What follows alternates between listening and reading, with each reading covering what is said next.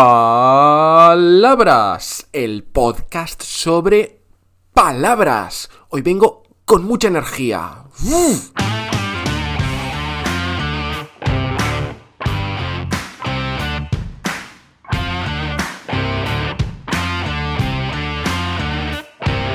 Hola, hola, ¿qué tal? ¿Qué tal? Soy Borja Odriozola y estás escuchando un nuevo episodio de Palabras, el podcast sobre palabras.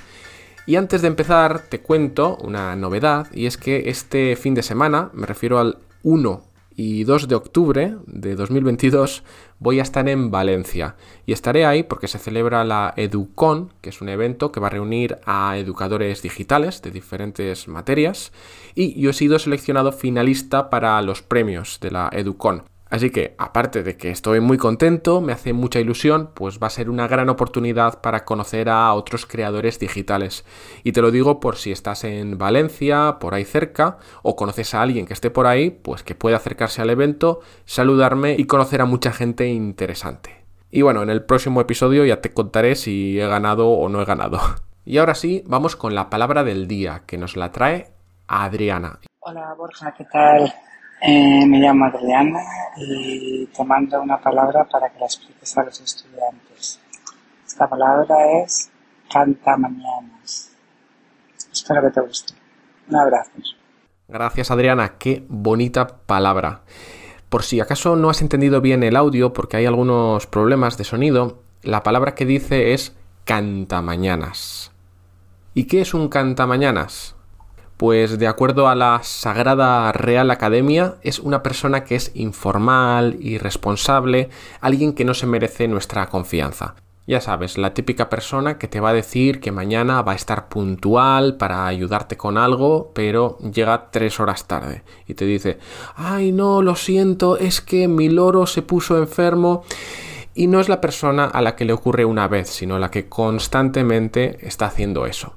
Seguro que te viene a la mente alguien en tu vida que es así, que es un cantamañanas. Y si no se te ocurre nadie, lo siento, porque significa que el cantamañanas eres tú. Nah, es broma. Vamos a su origen. Cantamañanas es una palabra compuesta. ¿Compuesta por qué palabras? Pues por cantar y por mañanas, lógicamente.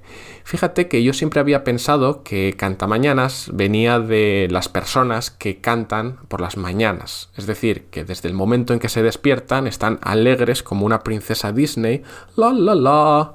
Y esas personas, pues a mí siempre me han dado mucha rabia, porque yo por las mañanas soy un zombie absoluto. Hasta las 10, 11 de la mañana voy en modo automático. Y siempre he pensado que la gente que tiene mucha energía por las mañanas, pues mm, no puedes confiar en ella y por lo tanto son un poco cantamañanas. Pero no, parece que el origen es completamente diferente y viene del siglo de oro español, es decir, de los siglos XVI, XVII, y es que en esa época había personas que cuando tenían un compromiso o debían dinero a otros, cuando les pedían rendir cuentas, decían, no, no, hoy no, mañana. Y claro, pronto ese mañana se convirtió en una broma y la gente decía, ya cantó mañana. Cantar en un sentido de decir algo. Y con la expresión ya cantó mañana, es decir, ya dijo que lo va a hacer otro día. Pues de cantó mañana salió la expresión canta mañanas, para hablar de todas estas personas informales que huyen de las responsabilidades y de las deudas. Y mira, antes de terminar hoy, quiero hablarte de otros insultos que también son palabras compuestas. No vamos a entrar en muchos detalles porque ya sabes que en este podcast vamos a dedicar un episodio a cada palabra del español, pero sí que mencionaremos algunos de estos insultos compuestos divertidos. Por ejemplo, a una persona que habla mucho y sin criterio le puedes decir que es un bocachancla. En cambio, alguien que es o muy borracho o muy oportunista, cualquiera de esos dos casos, le puedes decir que es un abrazafarolas. Y por último, uno de mis favoritos que me hace mucha gracia es cuerpo escombro. Y no te voy a decir lo que significa. Quiero que me lo digas tú respondiendo a este podcast. Y eso es todo por hoy. Espero que te haya gustado este episodio y ya sabes que puedes enviarme la palabra que más te guste del español para que le dedique un episodio aquí porque aquí vamos a hablar de todas las palabras, pero el orden lo eliges tú. Puedes enviarla en el enlace de la descripción de este episodio. Y te voy a pedir un favor, si disfrutas con este podcast, recomiéndaselo a tu familia, a tus amigos y a tus enemigos. Me estarás haciendo un favor a mí y también a ellos. Nos escuchamos en el próximo episodio. Hasta pronto.